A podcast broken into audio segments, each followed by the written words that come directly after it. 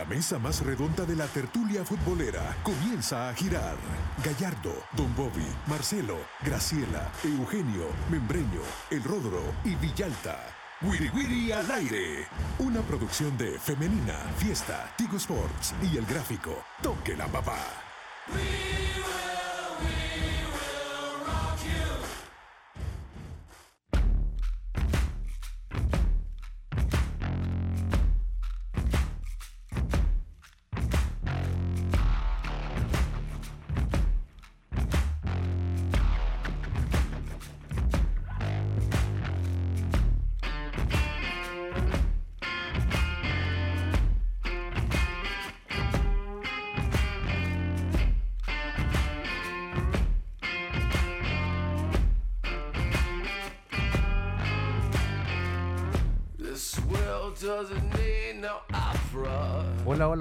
¿Qué tal? ¿Cómo están? Sean todos bienvenidos a una nueva edición del Wiri Wiri al aire por Femenina Fiesta y Tigo Sports. En la mesa más redonda, Rodrigo Arias, Bruno Porcio, Diego López, les saluda Marcelo Betancourt, el señor Samuel Martel produciendo y eh, Manu Ranchera en los controles. Eh, lunes 12 de febrero de 2024 es la fecha.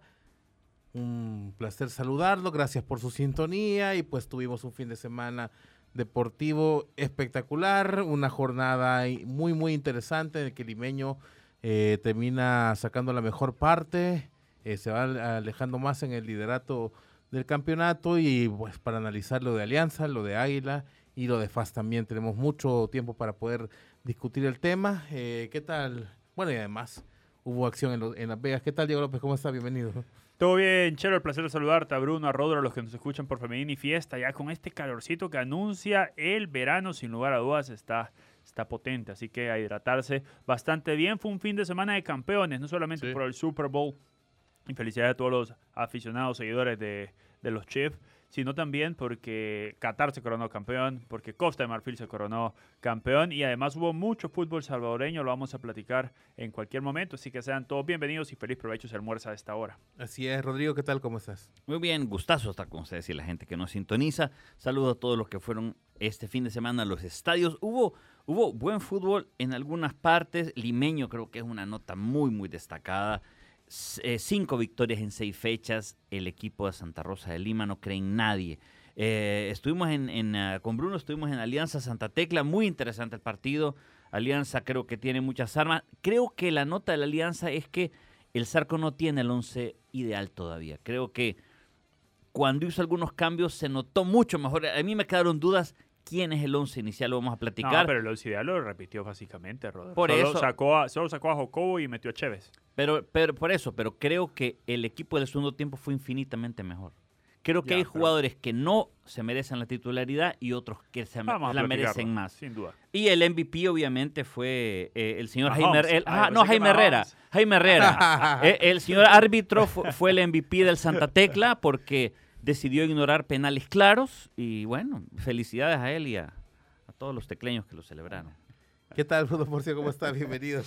¿Qué tal, Marcelo, compañeros eh, en la mesa y a toda la gente que nos viene escuchando en sus vehículos o está en la comodidad de su casa ya almorzando? Buen un fin de semana con resultados un tanto inesperados. Eh, en la tabla de goleadores, Rodolfo Antonio Zelaya tiene tres goles, Águila, toda Águila en seis partidos tiene dos. Un dato importantísimo para los seguidores de Fito y para los seguidores de Águila, ¿no? Así que eh, de eso y más vamos a hablar. La victoria del, del Real Madrid ante el Girona. Eh, en Italia hubo buenos partidos con resultados importantes. El Milan le ganó al Napoli, el Inter le ganó a la Roma de visita a 2-4. Hoy juega la Juventus en unos momentos frente a Udinese, así que vamos a estar pendientes de lo que sucede también en las ligas europeas. Así es. Eh, Diego, Al- Alianza eh, Santa Tecla cero. Estuvo más cerca Alianza de ganar el partido que el Santa Tecla. Fíjate que no, yo creo que fue parejo. Yo creo que Tecla también lo tuvo. Tecla tuvo la- las chances de gol, le pegó una en el palo. Oh, sí. este, este Tarifa le pega desde su casa si quiere, le pega con los dos perfiles además. Creo que es un jugador que, que- que le da bastante a Santa Tecla. Y después Alianza, fíjate que yo lo que vi en Alianza fue que Marvin no anduvo. Y si Marvin no anduvo, la Alianza, o si Marvin no anda, la Alianza le cuesta, le cuesta más. Pero sí creo que tiene todas las armas. Yo sí creo que, que Jorge Rodríguez va perfilando un equipo de cara a llegar a abril, mayo de la mejor manera. Por eso es que Rodro dice, bueno, el que, el que entró al segundo tiempo me gustó más, porque claro, los Leo Mengíbar potencian al equipo y Leo Mengíbar ahora no está físicamente para jugar los 90 minutos, los tienen que llevar de a poco. Rodolfo está dejando claro también que está para 30 minutos nada más y así lo van llevando a poco. Si ellos llegan a abril eh, de la mejor manera, creo que Alianza sin lugar a dudas va a levantar la mano como ya lo está haciendo. Luego en el partido se le trabó Alianza, se le, atragantó. Yo pensé que, se lo iba a llevar sin problemas, pero muy valiente Santa Tecla. Yo más que hablar de Alianza quiero destacar la valentía de Santa Tecla. No se milanó, le fue a jugar a Alianza, le hizo daño a Alianza también, porque no solo fue eh, cuestión de que el equipo de Guillermo tuvo la pelota, sino que también Santa Tecla le hizo daño. Y sí, yo coincido con Rodro que puede haber pitado penal en la, en el, en la de Leo Mengíbar. Creo que ese penal cualquiera lo... Yo, era muy fácil de interpretar, eran tres contra, contra el pobre Leo y lo, atacan de todos lados, pero es el número dos, el argentino, Fresotti. Fresotti quien lo, quien lo toma atrás. Es muy claro, después la mano yo no creo que, que sido... Ese era eh, discutible igual. Pero... Ese era discutible, pero para mí el de Leo sí era un penalazo. Así es. Eh, pero ojo, eso no quita que Santa Tecla hizo buen partido, es decir, el penal no dice que, que, que, que, Santa Tecla no es un buen partido, al contrario, muy buen partido de Tecla. Yo creo que para lo que hemos hablado del plantel de la Alianza y de la Alianza, eh, yo creo que tenía como la... tenía más opciones como para eh, establecer un, un partido que no lo hiciera depender de una apreciación del árbitro, por ejemplo, ¿no? De, alguna manera establecer una diferencia en el marcador que no lo pusiera a depender de que el árbitro apreciara o no penalti una jugada apretada, por ejemplo. Pero bueno, eh, Rodrigo, hablabas del, del once inicial de la alianza. ¿Cuál fue el once inicial? de la alianza como para, para, para analizar y decir quién faltaba o quién no faltaba. vamos a ver, yo quiero, eh, la defensa siempre, siempre de cuatro, eh, ¿cómo se llama? Romero, creo que Chévez estuvo, Canales, y Jiménez. Leison Vargas, para, el contención. Para, ahí me voy a detener en eso, pero además voy a nombrar a los demás, que fueron Marvin Monterrosa, Michel Mercado, eh, Cheque Rivas, La Cabrita y Julio. Ese fue el 11. Ahora, yo creo que Leison se trabó o bajó revoluciones cuando Santa Tecla presionó. Ojo, Santa Tecla presiona y son unos perros, en el buen sentido. O sea, no te dejan respirar, elogio, aplausos para el Tecla porque no dejaron respirar a Alianza. Cada receptor de pase de la Alianza tenía, tres, perros de casa y el mérito enorme a Santa Tecla, de verdad, es impresionante con qué energía marcan y muchos elogios para, para Tarifa, pero también para Oscar Rosales, el número 5 de Tecla, creo que fue figura de la cancha. Dicho esto, para mí eh, esa presión creo que hizo que Leison Vargas empezar en el segundo tiempo a dar solo pases para atrás. Y creo que ahí él renunció, renunció a arriesgar y ahí es donde Alianza bajó bastante. Cuando entra el huevo Rodríguez de contención, el Alianza por fin empieza de nuevo a atacar, a hacer pases para adelante, no solo en zona de seguridad, y se vio mucho mejor. Ahí es donde se provocan las llegadas al área, ahí es donde está el penal.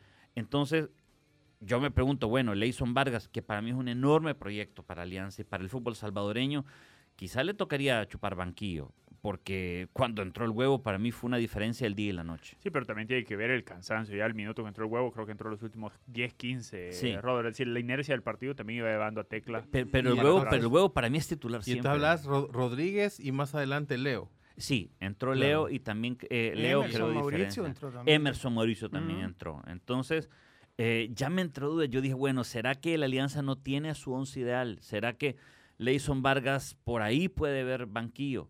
Eh, no, porque no es que sea mal jugador, simplemente creo que ayer le pesó la presión de un equipo como Tecla. Creo que con los jugadores que tienen, no sé si vamos a llegar a ver algún once titular. Es probable. Fijo en el caso de, del Zarco. Ahora, Bruno, em, eh, entendemos que la alianza eventualmente, y, conociendo al Zarco, en la segunda vuelta va a, va a tener ya de alguna manera establecido, pero Santa Tecla puede hacer algo todavía al respecto, de acuerdo con lo que viste. A mí me parece que Santa Tecla llegó a ser un partido digno, llegó a ser un partido muy bien eh, planificado por parte de su staff técnico.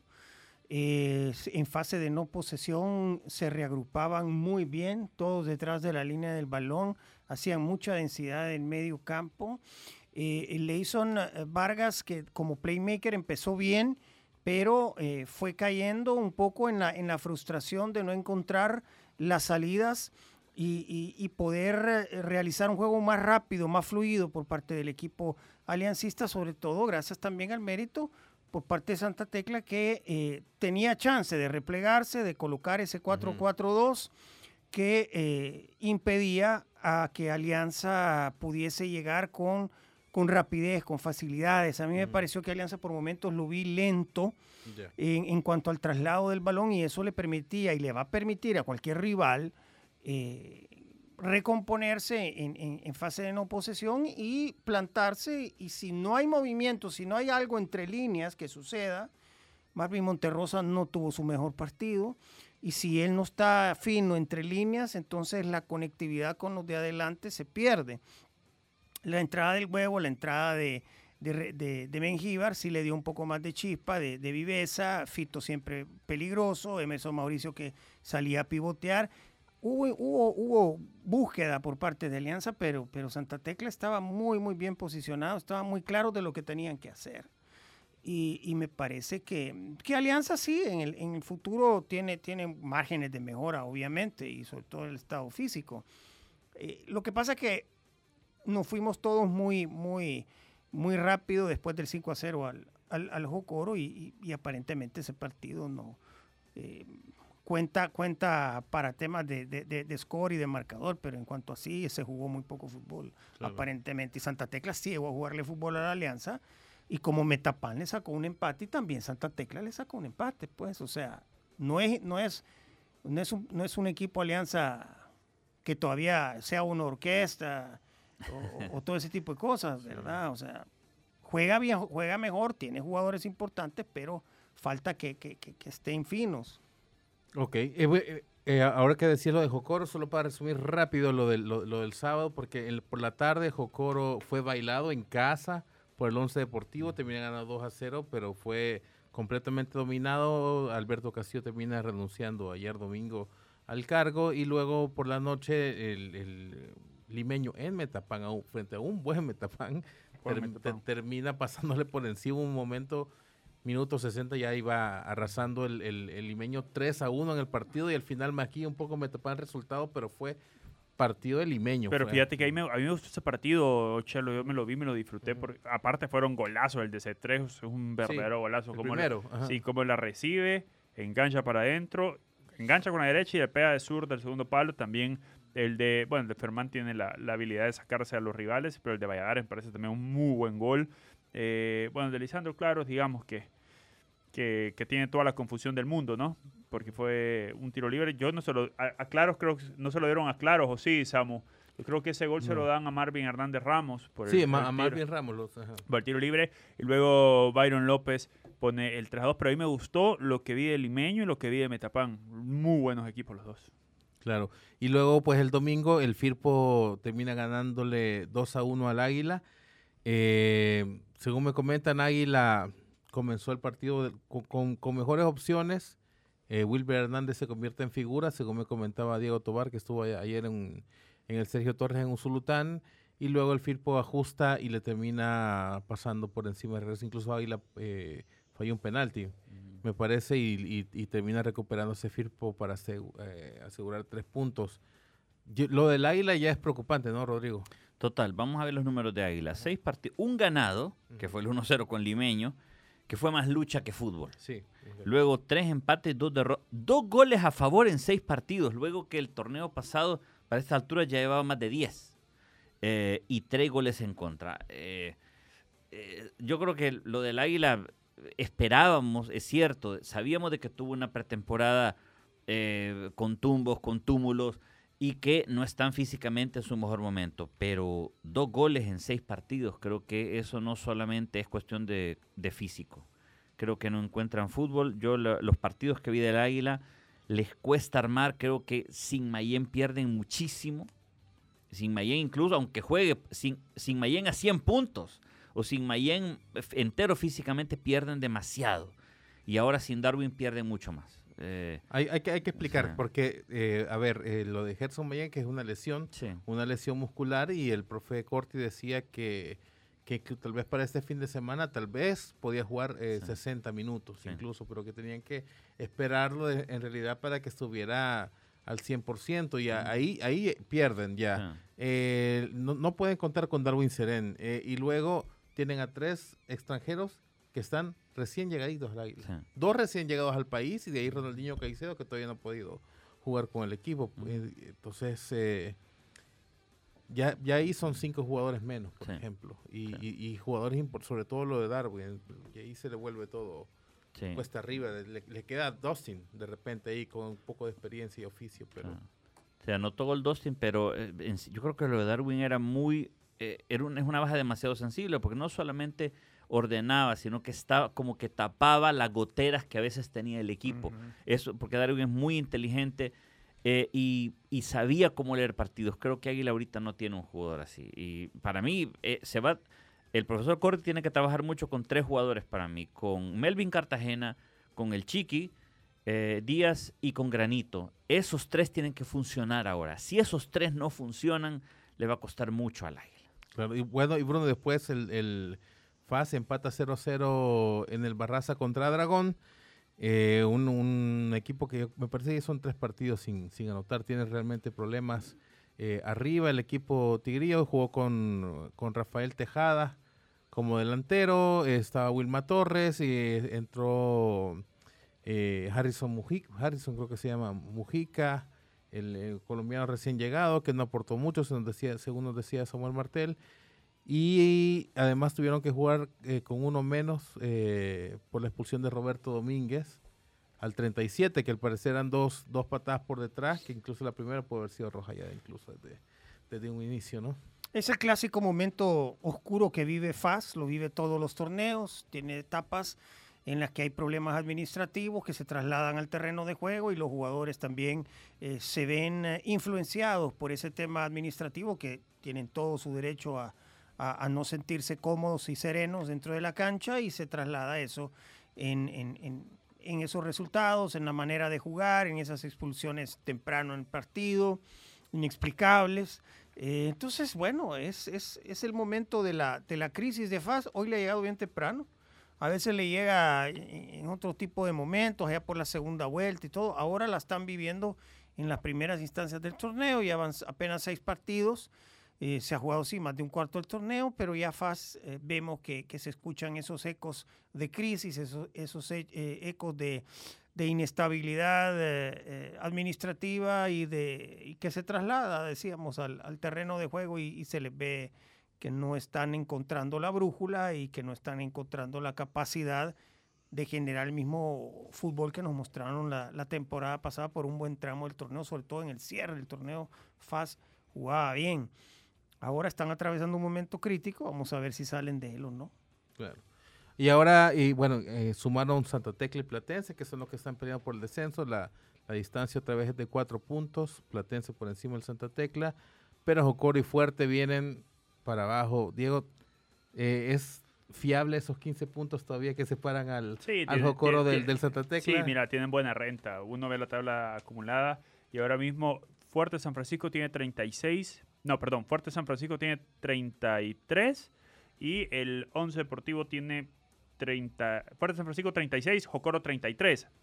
Y el Platense tiene 22 y Santa Tecla tiene 18. Es decir, creo que, que, si tienen una muy buena renta tendrían que hacer un verdadero desastre para, para ponerse a pelear por el descenso. Yo creo que va a seguir siendo cosa de dos, pero en el fútbol es incierto, ¿no? Y yo creo que, que esos dos están peleando nada más. Ahí abajo, es que te, te, dan cuenta, faltan 11 puntos. Estás hablando de cuatro partidos que tiene que perder Jocoro para que Platense le pasa y lo mete en, en, lío del descenso. Y cinco para que Santa Tecla. Seis para que Santa Tecla. Y Platense y Tecla tendrían que ganar sí, esa misma cantidad de partidos, ¿no? Es, sí, es muy difícil. ¿Lo ves al Santa Tecla superando al Platense, Rodro? Eh, para mí es incierto. Lo que he visto de los dos equipos, eh, lo que pasa es que a veces hay baches, digamos, el Platense lo hemos visto muy bien. De repente van a, Santa Rosa y se comen una goleada terrible. Entonces, creo hay que tiene que pasar la primera vuelta. Pero yo a mí me entusiasma mucho Santa Tecla. Lo que yo vi ayer en el Cujatlán es de un equipo que le puede ganar a cualquiera. A cualquiera. Si presionan así, si, lo, si, si vuelven a, vamos a ver, si desarrollen esas pequeñas sociedades arriba, creo que Tecla puede dar mucha pelea, pero Platense también, al menos el Platense de ayer sí. No sé el Platense que a veces cae en unos Y baches. estaba contra el Fuerte, Sí. que estaba recién eh, tomado por, por, por Nelson por Ancheta. Ancheta, sí, y le anularon un gol inexplicable, ¿no? Pero Que- yo, yo no vi el partido el, el que FAS pierde con el Santa Tecla, pero ahora que después de ver el Santa Tecla ayer, Sí. uno lo entiende mejor de repente. sí, sí, es un equipo... en- entiende mejor. Alan Ocon, por ejemplo, un jugador que nunca te deja de, de luchar Sí. y le intenta siempre en el uno contra uno, por ejemplo. Sí. Entonces, bueno, Ah. eso es más o menos eh, resumen corto de la jornada. Tendremos de nuevo fútbol nacional hasta el próximo fin de semana, semana larga para preparar bien el partido. Y, pero antes de pasar al siguiente tema, vamos a, pues creo que vamos a tener un enlace en el segundo bloque. Antes de eso, vamos a hacer una pausa, ya regresamos.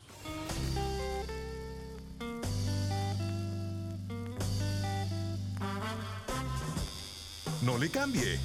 Vendemos y volvemos. Wiri Wiri al aire.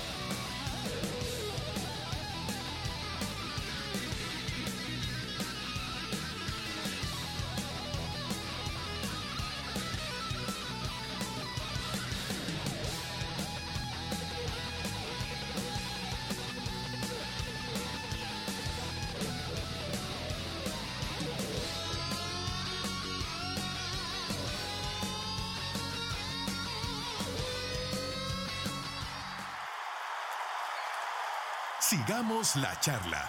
Wiri Wiri al aire.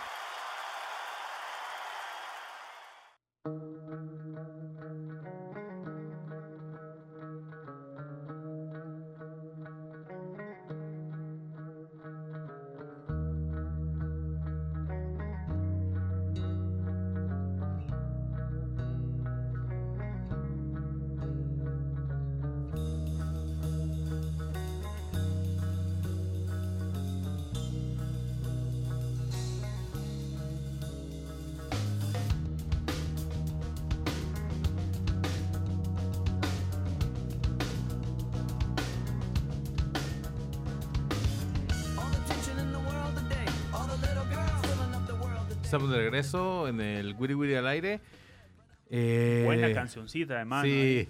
Qué bárbaro, hermano. Bárbaro, Mira, sí. antes de continuar, me dejan Sí. mandar un saludo a, a Daniel y Andrea que van camino a Chalpa y nos van escuchando. No se pierdan el Wiri nunca. Un abrazote, gracias. Perfecto, buenísimo. Mucha gente sabemos que en varios comedores y siempre tienen puesto el, el Wiri Wiri al aire al mediodía para sus clientes. Eh, tenemos en, en- en línea al eh, el técnico peruano, el señor eh, Alberto, Agustín Alberto Castillo, eh, ya no es técnico del Jocoro. Y para, para preguntarle cómo, se explica un técnico, eh, un equipo subcampeón y de repente que no se, no se pudo, no se encontró cómo conectarse en el clausura 2024. ¿Qué tal, profe? ¿Cómo está? Bienvenido al programa. Eh, bueno, ¿qué tal Marcelo? ¿Cómo le va? Gusto de saludarte a ti, a los que te acompañan. Bueno, estoy viendo aquí a Bruno, a Diego y a Rodrigo. Un saludo para todos. Así es, profe, aquí estamos. Muchísimas gracias eh, por, por hacernos un tiempito. Profe, ¿cómo, cómo, cómo le explicamos a la gente que nos sintoniza lo que pasó con Jocoro, que parecía que tenía, eh, parecía que era un, proyecto que podía tener eh, varios torneos eh, dando, dando la guerra, eh, dando la lucha en los puestos de arriba y de repente vemos que, que no se logró conectar el equipo? Bueno, la explicación la da el fútbol. ¿no? Este es fútbol, eh, pasan cosas inverosímiles de un momento a otro. eh, lo que pasó con Jocoro en un mes, increíble. O sea, iríamos de jugar una final. Clasificamos con solvencia en las etapas de cuarto y de semi, eh, con, por puntos, con goles. Y bueno, después jugamos una final irregular ante un rival, digamos, favorito. Y el reinicio fue bastante complicado, una pretemporada de 11, 10 días, y sin, sin refuerzos para poder potenciar y refrescar, digamos, las ambiciones del plantel para un nuevo torneo. Eh, perdimos el primer partido jugando mal con Platense, mejoramos con Dragón, pero cometimos hierros individuales que al final es achacado a todo el equipo y, y al y a los técnicos, desde luego. Hola, profe. Eh, después vino un partido con FAS, eh, donde también lo perdimos, y el la de que fue contra Alianza. Entonces, eh, todos estos resultados sumaron a los otros problemas que ustedes saben, y al final eh, comenzamos mal y nos costó bueno encaminar al equipo. Hola, profe. Qué placer saludarlo. Lo pude más o menos saludar. igual, el- igual, el sí, te vi miércoles. feliz ese día. Siempre, siempre intento andar sonriente, profe. Qué bueno. Mire, profe, no, yo le quería consultar, de verdad, eh, bueno, usted tiene demasiada experiencia, se la sabe de todas, todas acá en el fútbol salvadoreño, pero ¿qué tanto influye eh, en el rendimiento del equipo y de qué manera influye, mejor dicho, de qué manera influye en el rendimiento del equipo el tema de deudas, el tema de que no se cumplan los premios, que es la información que yo tengo, que se habían acordado para, para después de la final? ¿Cómo lo ve usted que influye eso en el jugador salvadoreño a la hora de salir a la cancha o a la hora de entrenar? Bueno, yo creo que influye en algunos más y en algunos, y en algunos menos, ¿no? Algunos, eh, bueno, se dejan, se dejan absorber por eso, eh, pero siempre cuando está en la potrimería de un final, eh, los técnicos nos sirve como motivación expresarle al jugador que, que a la final está allí y olvidemos lo que hay detrás, ¿no? Eso me pasó en el torneo anterior, el equipo tuvo una deuda fuerte también, pero ustedes ni se enteraron porque lo- el positivismo era grande y la ambición de llegar a la final estaba latente. Y bueno, y se llegó y ahora a solucionar el problema que lastimosamente para los chicos, cuerpo técnico incluido, no, no se solucionó. No, no quiero hablar mal de la directiva, tiene sus motivos que explicarán por qué no se solucionó. Y el grupo resintió esa situación, por, lo digo porque en algunas ocasiones nosotros como técnicos los acarreamos, digo yo, para, para que cumplan con los trabajos pero ahí el jugador se va molestando con el técnico porque porque le da, da a entender que uno no no, no, no toma en cuenta sus, sus problemas que puedan tener para solucionar eh, temas de índole personales. Entonces, esa situación se agravó mucho en los últimos días, especialmente antes del partido con Alianza, y ahí donde el técnico tiene que ver es decir, mire, este, estamos en el medio hay que y no hay resultado, hay que no hay la motivación como la hubo la vez pasada para ir para adelante a pesar de los problemas, entonces el técnico tiene que analizar y decir, bueno, hasta aquí damos un paso al costado para que venga otro y pueda cam- cambiar el discurso, el, diálogo con los jugadores, con el directivo y el equipo levante, porque porque fue muy rápido la caída, entonces uno dice, en la experiencia que uno tiene, mejor hacerse un lado. Pero sí, eh, fue muy raro lo, lo, que pasó. Profesor, pero ¿por qué, ¿por qué con tantos problemas económicos se firmaron los finiquitos del 2023? Yo creo que ahí, a excepción de mi persona, que sí les hice el favor de firmar finiquitos a pesar de la deuda, creo que los jugadores no tenían ese problema. Lo que El problema que tenían los jugadores es que estaban esperanzados a, ese dinero, teniendo en cuenta que diciembre es, es un mes duro en gastos y, y bueno, ya los colegios y todo, entonces ellos es lo que me expresaban, ¿no? También a los directivos, entonces yo sé que los directivos están haciendo el esfuerzo, ¿no? Pero de momento todavía no lo han hecho y, y nosotros como técnico no queríamos entrar en más en más rosa.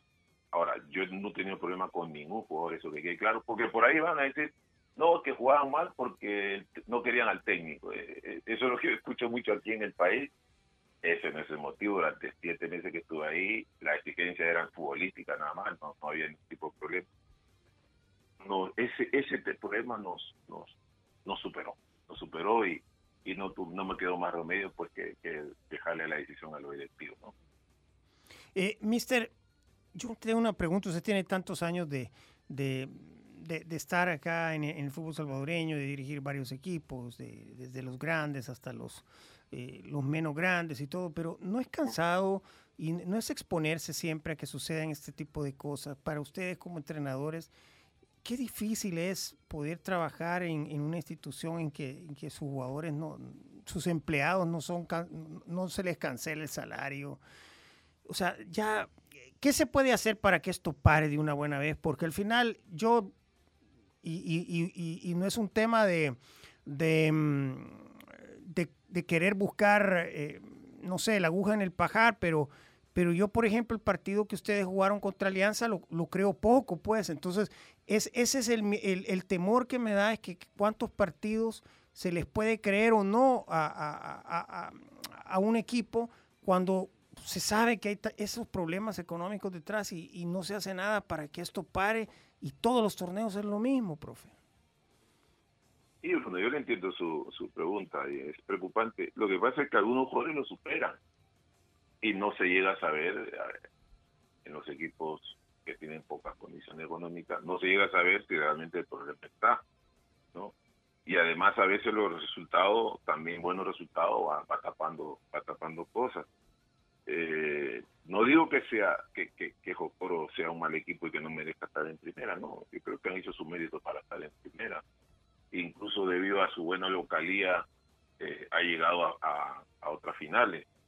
Eh, lo, lo, que sí que el fútbol a veces te da estas cosas. Yo cuando llegué a Jocoro le dije al presidente, ellos me pidieron ser cuarto lugar, no, eh, ser cuarto lugar como mínimo o como máximo, digamos, y nosotros al final llegamos a ser segundos yo le dije de broma al presidente, mire, va a tener que agrandar, agrandar esas gradas del estadio porque vamos a llegar a la final, le dije, de manera de broma.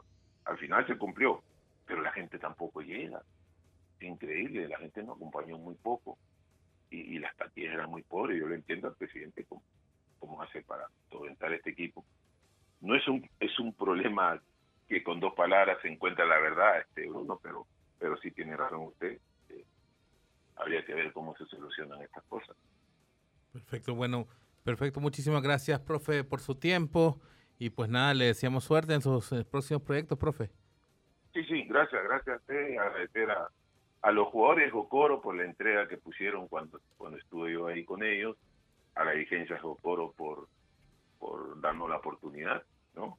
El trato ha sido muy respetuoso, muy bueno, y que el fútbol a veces nos lleva a veces a, estos, a estos rompimientos, digamos, y, la experiencia me, me, me, dice que hay que tener tranquilidad, calma y, y, bueno, esperar otra oportunidad de trabajo. Así que te mando un abrazo a todos, muchachos. Perfecto. Un abrazo, profe. Muchísimas Igualmente. gracias, el profe Alberto Castillo, eh, ex técnico del Jocoro. Vamos, todavía no se ha anunciado oficialmente quién va a tomar el equipo. Pues en teoría había renunciado también Carlos Romero, pero vamos a ver cómo se desenvuelve eh, la, la, actividad de, eh, en el resto de la semana.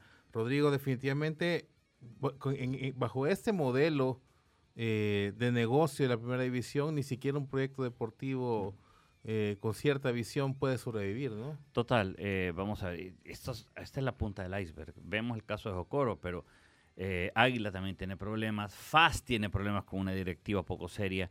y, y creo que sabemos poco de la gran cantidad de problemas que hay de jugadores que quizá pasaron diciembre y se, como dice el profesor, un mes de muchos gastos y que no les honraron sus salarios por completo. ¿Cómo es que firman los finiquitos cuando no, no está todo bien en los equipos? De verdad, a mí me, me parece que la liga tiene que entender que esto erosiona su imagen. Pero que- fíjate, Rodro, que hay algo que dijo el profe que ahí me llama poderosísimamente la atención y es y sucede en el fútbol nacional Ajá, muchísimo. ajá, Que cuando el equipo está bien no se habla al respecto. ajá, Pero cuando está mal se agiganta todo. pues sí. Y yo por eso platicaba con, con un jugador y le decía, mira, ¿y cómo influye? ¿No? Y me salió ya que, que claro que influye, pero hermano, también te influía cuando estaba jugando la final. Exacto. Y ahí no se habló nada. Entonces, Yo creo que eh, con- yo- esto no justifica el sí. andar del- de, los, de los administrativos, ¿no? Pero Yo- yo, coincido con vos, no entiendo cómo se firman pe- finiquitos. Por eso, porque yo creo que existe la promesa y cuando un jugador ve el estadio con muchísimas personas, dice, hey, aquí está mi dinero. Y luego ves eso, de verdad. O sea, discúlpeme, señores diri- dirigentes, pero qué reputación más tirada al piso. Eh, y, y- de, y de esos directivos va a salir candidatos para dirigir a la Federación Salvadoreña de Fútbol. Por eso es que Así decimos, es. da terror cuando esta gente, directivos de tercera, que están en primera, pero son directivos de tercera, pueden tomar decisiones al fútbol salvadoreño. De verdad, son gente irresponsable, gente que no tiene reputación. Yo estoy seguro que hay muy buenos dirigentes en la Liga Mayor. Estoy seguro, yo sé que están, pero todos los demás directivos de tercera que están ahí les arruinan la reputación. O sea, cuando a mí me dicen directivo de Liga Mayor, uno piensa lo pe- la peor calaña de gente que puede haber. Lo que, lo que no se explica es, hubo recaudación muy buena en la final. Exacto. ¿A dónde está ¿Por ese? Eh, dinero? Claro, ¿por qué no se utilizó esa, ¿Y esa por, qué, ¿Y por qué nadie hay rumores de no pago de premios? ¿Dónde está ese dinero? Cuéntenos, hagan una conferencia de prensa o un comunicado, tanto que les encantan los comunicados, díganos dónde está el dinero de la final. Porque yo, Jocoro no tendría tantos problemas si le hubiera tocado ese dinero a los jugadores. Exacto. Yo no entiendo dónde está.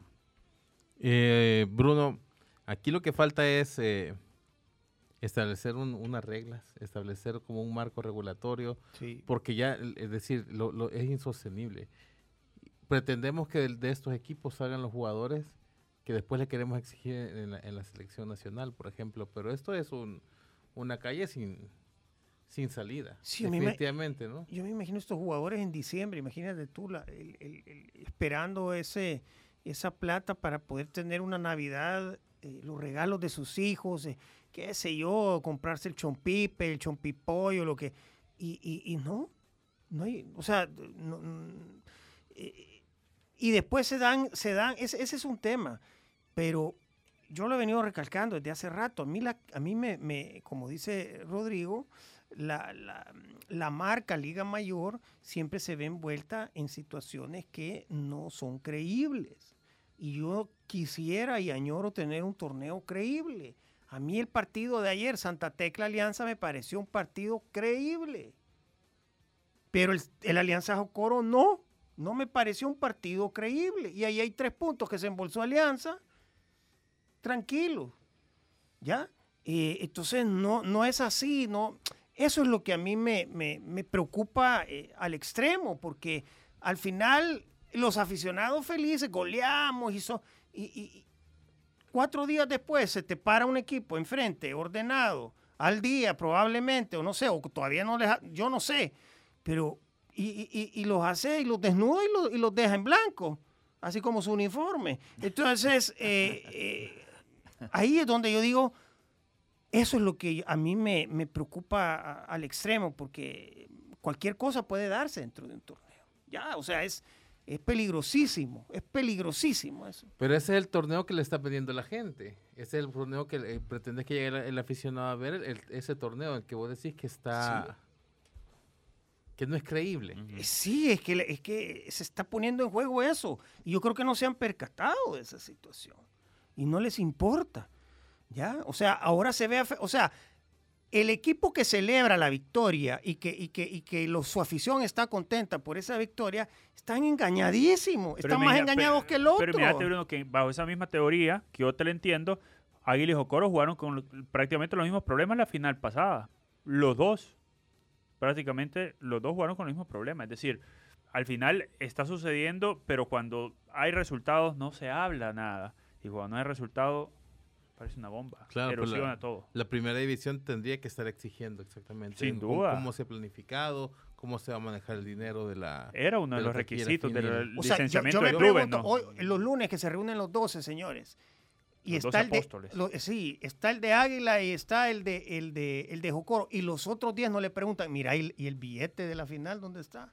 ¿Quién lo tiene? ¿Cómo se lo por qué no lo repartieron? O sea, ese tipo por- nos están haciendo ver mal ante la gente, el- mm, perdemos credibilidad. ¿Qué pasó, señor fulano, señor Mengano, coronel, dónde está Do- eh, y, y- y la gente de, de Jocoro, dónde está el- lo de la taquilla? Sí. Entonces, eh, o sea, tenemos un subcampeón que está así y tenemos un campeón que ha metido dos goles En seis en seis partidos. Terrible. Y entonces uno piensa mal. Así es. Bueno, vamos a hacer la, la, la segunda pausa. Llegamos hasta aquí con la emisión de Femenina y Fiesta. Tenemos un bloque más exclusivo por Tigo, por, por Tigo Sports. Ya regresamos. Uy, qué buena rola.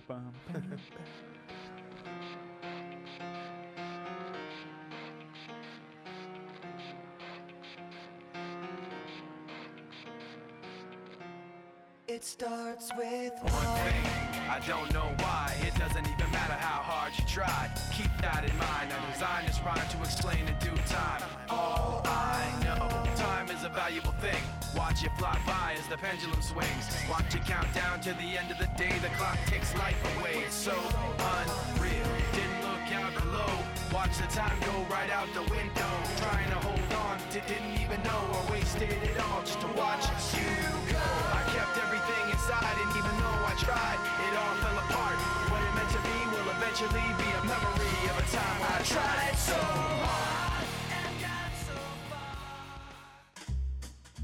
por la sombrita. Así nos vamos. Algo achicopalados por el resultado. Pero mañana hay revancha en el Wiri Wiri al aire. Una producción de Femenina, Fiesta, Tigo Sports y El Gráfico. ¡Salud!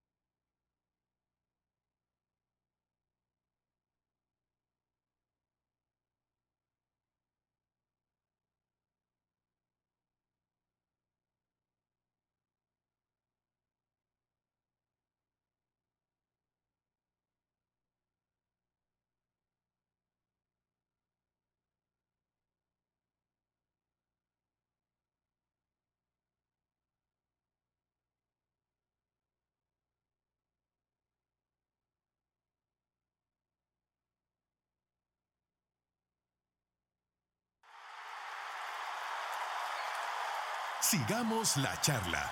Wiri Wiri al aire.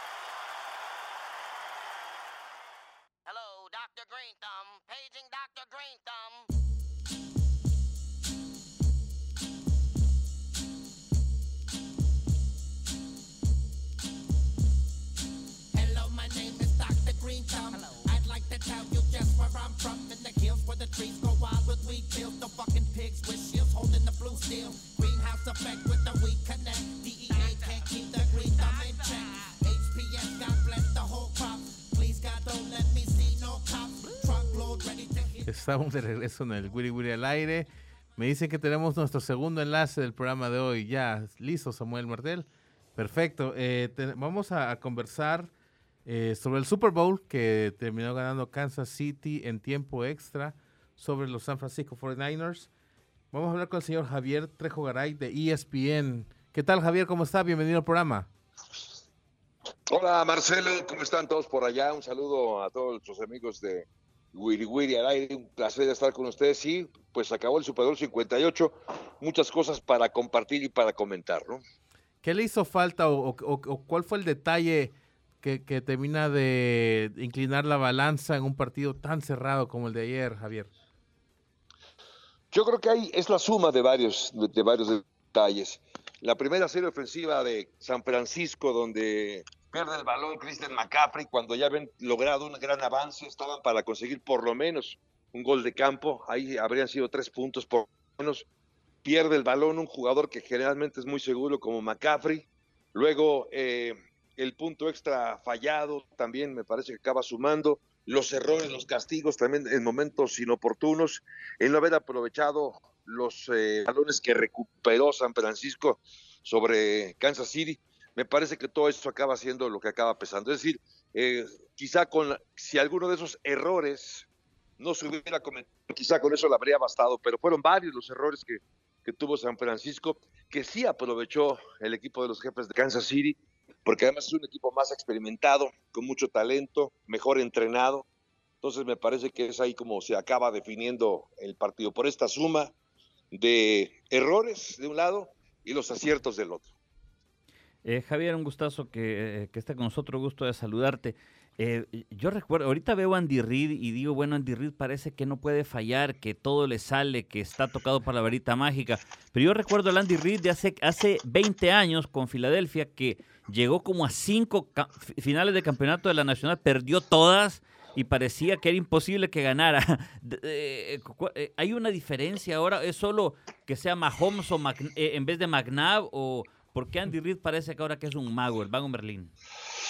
Sí, yo creo que, a ver, sí, Mahomes, tener a Mahomes eh, sin duda hace una diferencia. Los buenos jugadores como Mahomes, como lo fue en su momento Tom Brady, por supuesto que hacen diferencia en un equipo.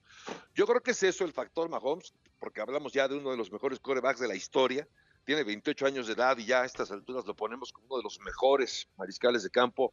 No sé si uno de los mejores cinco o de los mejores 10 por lo menos, pero ahí está, sin duda. Pero por otra parte también eh, el hecho de que Andy Reid, a pesar de la experiencia que tuvo ya con el equipo de, de- de Filadelfia, acaba aprendiendo mucho. Es decir, es más maduro, ha aprendido más de sus errores, se ha rodeado de, de- de más gente y, de, y de mejor gente.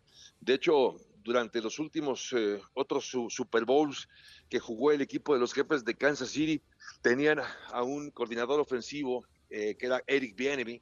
Eric Bieniemy se fue para este 2023, me refiero a la temporada 2023, se fue, llegó Matt Nagy y con Matt Nagy también acaba el equipo funcionando. O sea que yo creo que cuando hay talento en posiciones clave, eh, prácticamente los equipos no es que jueguen solos porque necesitan un sistema, necesitan una disciplina, pero creo que es más fácil. Lo de Reid creo que es sobresaliente. Es el cuarto entrenador con más victorias en la historia de la NFL, no por nada, uno de los que ha ganado más trofeos de, campeón, porque como bien lo decías, llegar a incluso un final de Super Bowl perdido con el equipo de Filadelfia, ya perdió otro con Kansas City, pero tener tres se dice fácil y yo creo que yo creo que es eso, es un hombre talentoso, un hombre también comprometido, humilde, también me lo parece, y que se ha rodeado de gente muy talentosa y creo que esa es la diferencia. Eh, Javier, San Francisco ha perdido tres Super Bowl, eh, eh, se los han remontado los tres, uno con Kaepernick, el otro con Garapolo y ahora con, con, con Purdy. ¿San Francisco tiene el ha, tenido en los últimos años el mariscal de campo adecuado o no? Porque no me vas a decir porque los ha, ha- ha venido cambiando, ¿no? Y, y te he mencionado a tres, pero eh, ¿con Purdy se puede seguir o, o- tienen que, si tienen aspiraciones de ganar un Super Bowl, necesitan ya llevar a alguien eh, que, que instantáneamente te puede dar ese, ese salto de calidad y no estar esperando a que crezca un mariscal de campo? No, yo, yo creo que Brock es una elección correcta. ¿eh? Me parece un magnífico jugador. Quizá no sea un mariscal de campo de élite, estaría por verse porque apenas está en su segundo año, pero creo que ha mostrado ser un, confiable, muy confiable y talentoso mariscal de campo. Terminó con mejores números la temporada regular incluso que Patrick Mahomes. Es un coreback de sistema, es decir, quizás si a este coreback lo quitas del equipo de San Francisco y lo pones en un sistema diferente, con jugadores diferentes, probablemente no rinda igual. Por eso creo que es el coreback ideal para el equipo de San Francisco. Ayer tanto se especulaba o durante la semana si no le iba a pesar el partido a, a, a por, su juventud, por llegar a un escenario de ese tamaño con tanta gente, los distractores que hay previo al Super Bowl y si esto eh, acabaría eh, implicándole cierto pánico escénico al mariscal de campo. La verdad es que no se vio así.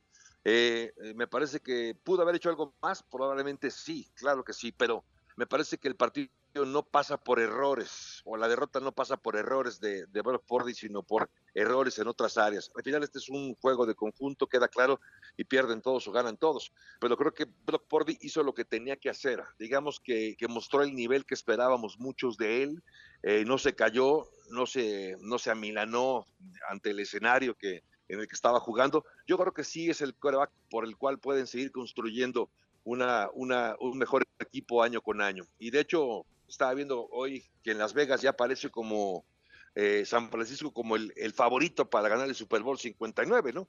Entonces yo creo que sí, yo creo que es un magnífico coreback, no del nivel de Mahomes, queda claro, pero sí es un buen coreback con el cual pueden seguir trabajando. Hola Javier, te saluda Diego López. Ya lo mencionabas antes, pero para reafirmar, ¿en qué lugar ponemos ya a Mahomes? Porque ya se le compara muchísimo, aunque él le salió a decir que, que calma, ¿no? Porque Brady está muy arriba. Pero ¿en qué lugar ponemos ya a Mahomes? Esa es una magnífica pregunta y creo que va a ser motivo de, largas y largas charlas. La verdad es que sí creo que es un... Eh, eh, yo, yo, no, yo no creo y no, no, estoy, no estoy muy de acuerdo en, en calificar a los corebacks por los eh, trofeos Vince Lombardi logrados, porque si no, acabamos sacando de la ecuación a corebacks como Dan Marino, por ejemplo, que nunca ganó un eh, Super Bowl, eh, lo tenemos que sacar entonces de la plática y tendríamos que poner a otros corebacks que consiguieron ser campeones sin ser de esa calidad, como no sé, un, Joe Flaco, por ejemplo, eh, un Trent Dilfer, que también ganó alguna vez un Super Bowl como coreback, eh, y, y, esos corebacks no le llegan ni a los talones a Dan Marino. Entonces, si desde mi punto de vista, si quitamos de la ecuación el número de, de títulos que tiene un jugador u otro, eh, sí creo de cualquier manera que aún sin esos tres títulos, sí hay que ponerlo como uno de los mejores, probablemente mejores cinco de la historia. Eh, yo no creo que esté al nivel de Tom Brady todavía, eh, porque creo que lo que hizo Brady fue impresionante, sí.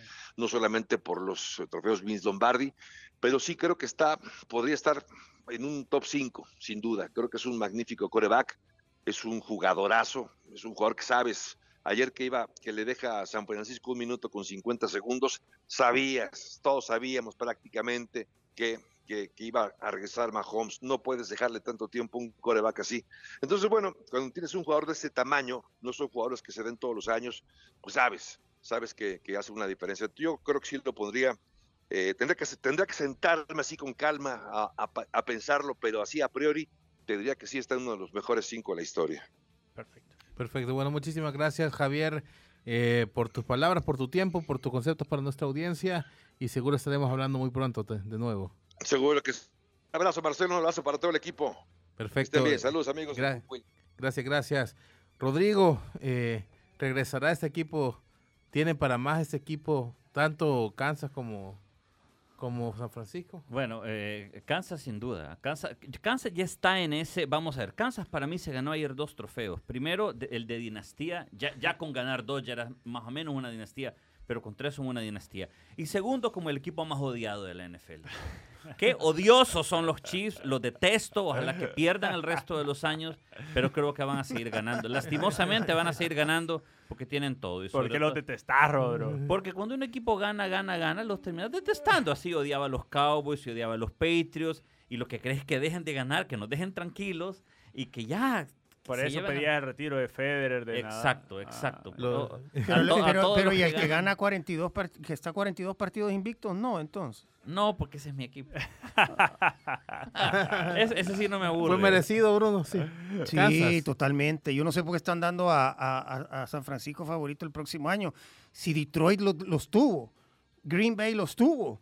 O sea, es un equipo que no da garantías y para mí este mariscal de campo, si ahí anda Aaron Rodgers que quiere retirarse y le queda un, tiro, deberían de llevarlo. Siempre ha sido 49er. O sea, ese equipo le hace falta un mariscal de campo líder que pueda, eh, en los momentos duros, en los momentos difíciles, en, en lo, en lo que flaquean los equipos especiales, flaquea la defensa, que aparezca un líder que tiene el ovoide en la mano y sepa qué hacer. A mí este cipote ayer me pareció que hubo momentos en que, que si no era con McCaffrey no sabía qué hacer. Perfecto. Bueno, se nos acaba el tiempo, pero muchísimas gracias a ustedes por sintonizarnos. La seguimos mañana a la misma hora. Por la sombrita. Así nos vamos. Algo achicopalados por el resultado. Pero mañana hay revancha en el Wiri Wiri al aire. Una producción de Femenina, Fiesta, Tigo Sports y El Gráfico. ¡Salud!